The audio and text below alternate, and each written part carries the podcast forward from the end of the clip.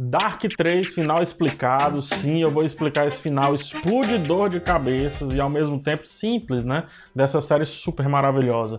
Antes de continuar, saiba que isso aqui, obviamente, tem spoilers. Então só fique se tiver assistido a terceira temporada de Dark na Netflix.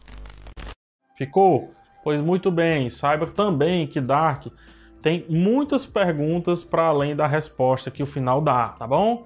Então eu vou eh, me fixar bastante ali na solução derradeira, a última solução, a solução que a Regina Tiedemann traz para o Adam e para Eva, né, que eles vinham buscando ali durante todo aquele microcosmo, todo aquele microcenário. Outra coisa importante de dizer, isso aqui é uma interpretação é baseada no no meu entendimento do que foi dito de maneira literal na série, tá? Você pode chegar a outras conclusões. Na verdade, chegue a outras conclusões. Isso é muito importante para o assunto crescer. Nada aqui é pétreo. Por isso, comente ou então faça um vídeo, faça um post no Instagram, faça o que quiser. Mas aqui é a minha vez. Então vamos lá. Temos uma, uma dualidade imposta, né? um conceito de dualidade imposta desde o começo da série. Adão e Eva, Jonas e Marta, Apocalipse acontecer ou não, preto ou branco, casaco amarelo ou branco e por aí vai. É, enfim, a gente tem muitas coisas que não levam ao terceiro ponto. Mesmo que a série ela sempre apresente o elemento 3 como muito importante, não é à toa, ela termina na terceira temporada, né? E também tem o lance da triqueta e por aí vai. Porém, isso nunca foi realmente explorado pelos personagens. Essa terceira opção, eu posso ir pela direita, pela esquerda, eu posso ficar. Entendeu? Principalmente isso não foi visto pelos personagens né, Adão e Eva. Né? Eles nunca olharam para essa terceira opção. Quando a gente inicia a viagem entre realidades, ao final da segunda temporada, a gente encontra o antagonismo teórico e filosófico ali entre o Adão e a Eva, que no caso é o Jonas e a Marta.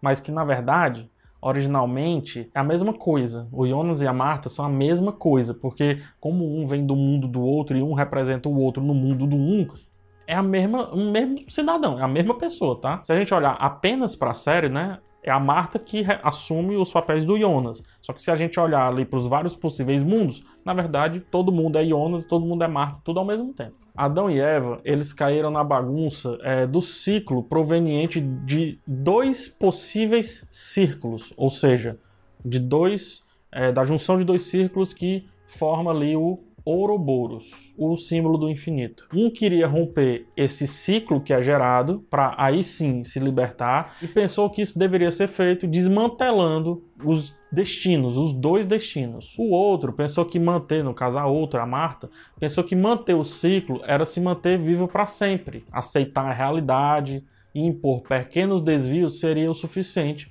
para sua existência ser eterna, mesmo precária. E ambos estavam corretos. Se a gente olhar para esse cenário micro, apenas para a visão desses dois. Só que eles esqueceram que o universo ele não é uma dicotomia, não são escolhas meramente binárias. Na verdade, são várias escolhas que levam a várias realidades. E isso eu expliquei muito bem no meu vídeo lá sobre Dark Filosofia, que eu falo sobre determinismo. O link está no primeiro comentário fixado aqui na, na, na, na caixa de comentários. É, existem mais do que duas Martas, né? Existem mais Martas, inclusive, do que a Marta que disse sim é, para alguma coisa específica e uma Marta que disse não para outra coisa específica. Logo, existem muito mais universos do que é mostrado ali na série. O ponto aí é que é, no recorte da série a gente vê dois universos se chocarem, formando aí esse Ouroboros, né, ou o infinito, dessas duas realidades apenas. Só que existem muitas outras, como eu já falei. Para se desprender daquelas duas realidades e assim resolvê-las, era preciso ir para uma outra realidade, uma terceira realidade, a realidade mais próxima da realidade original, aquela onde o H.G. Tannhaus ele não inventaria a máquina do tempo. Afinal, a máquina do tempo é a causa. Tudo que vem a seguir é consequência. Para entender de maneira prática, tá? Eu vou desenhar.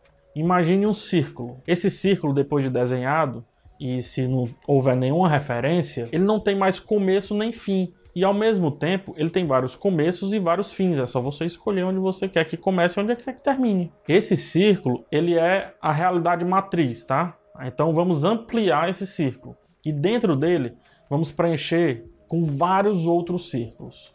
Cada círculo desse é um desmembramento dos caminhos que essa realidade matriz, essa realidade de cima, pode seguir. Agora faça dois círculos desse, no caso duas realidades, se encontrarem, né? Nesse caso, essas duas realidades elas estão conectadas. E aí quando uma termina, a outra começa. O círculo então virou um ciclo, um ciclo entre dois círculos. Ele mudou para os dois cenários, não só para um ou não só para outro.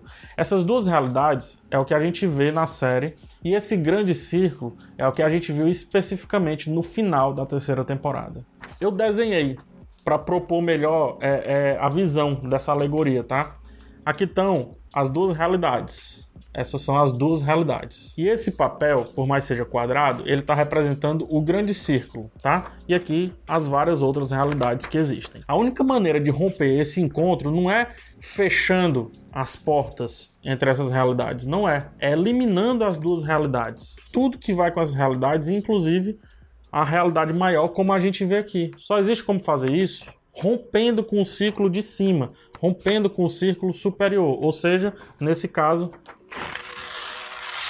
rasgando o papel, eliminando tudo que existiu aqui e a partir dessa banda aqui do círculo, novas decisões gerarão novas realidades. É como se um novo círculo aqui fosse feito. Sendo assim, é, é, provável que algumas realidades elas voltem a se chocar, né? Elas se choquem novamente, caso haja aí uma máquina do tempo em algum desses cenários aí que foi proposto. Só que aí é sério demais para mostrar e a gente não tem esse tempo na nossa vida. Jonas e Marta quando eles entram naquele mundo etéreo, na verdade, eles estão no nada, né? Eles estão entre todas as realidades, mas não pertencem a nenhuma realidade, uma vez que as suas realidades foram desfeitas de trás para frente. As duas realidades elas tiveram um apocalipse ao mesmo tempo e juntos, um de cada realidade, eles estavam bem no centro ali daquele encontro, daquele Ouroboros. E aí eles conseguiram sair do ciclo para fora né, para o papel, vamos, vamos ver assim, e acabaram indo para essa realidade de cima.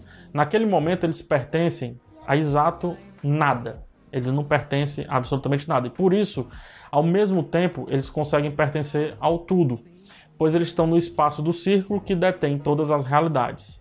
Eles podem então ir para qualquer lado. E aí eles decidem avisar o filho do HG Tannhaus sobre a ponte, evita a morte deles naquele cenário específico, né?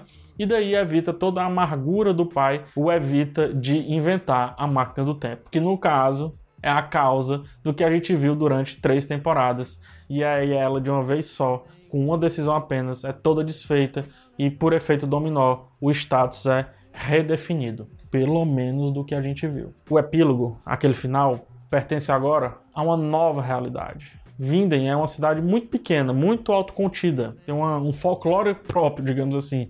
Todo mundo se conhece.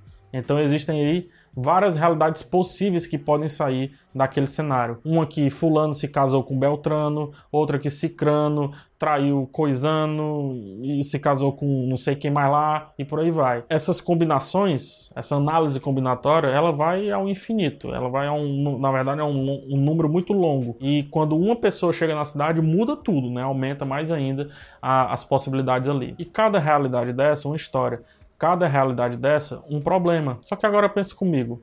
É, quer dizer que o filho, neto e a nora do Tannhaus, eles não podem mais morrer?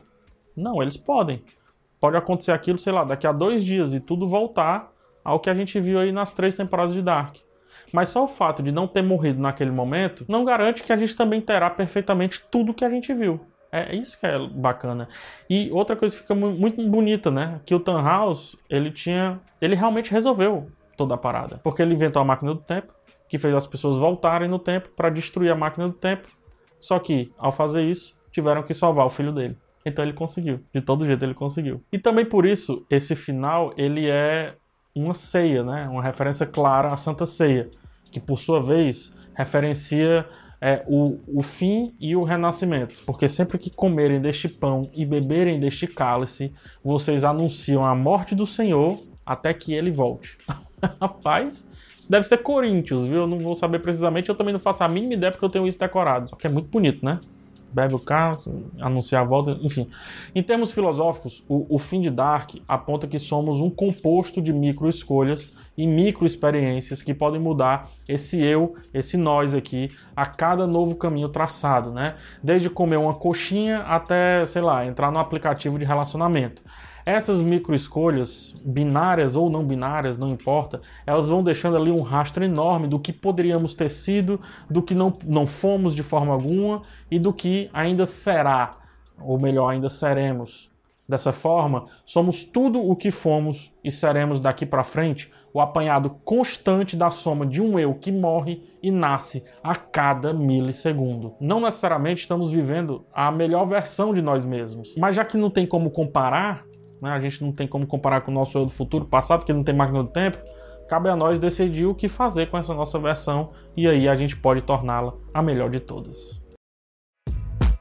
Existem várias outras explicações que Dark sugere, assim como existem várias perguntas que ficaram aí abertas. Para isso, fica no canal aqui comigo, eu vou fazer mais alguns vídeos sobre a série e eu vou tentar fechar alguns ciclos aí que ficaram em aberto. Só que com a plena certeza que ao fechar um ciclo, abriremos a possibilidade de vários outros. Vários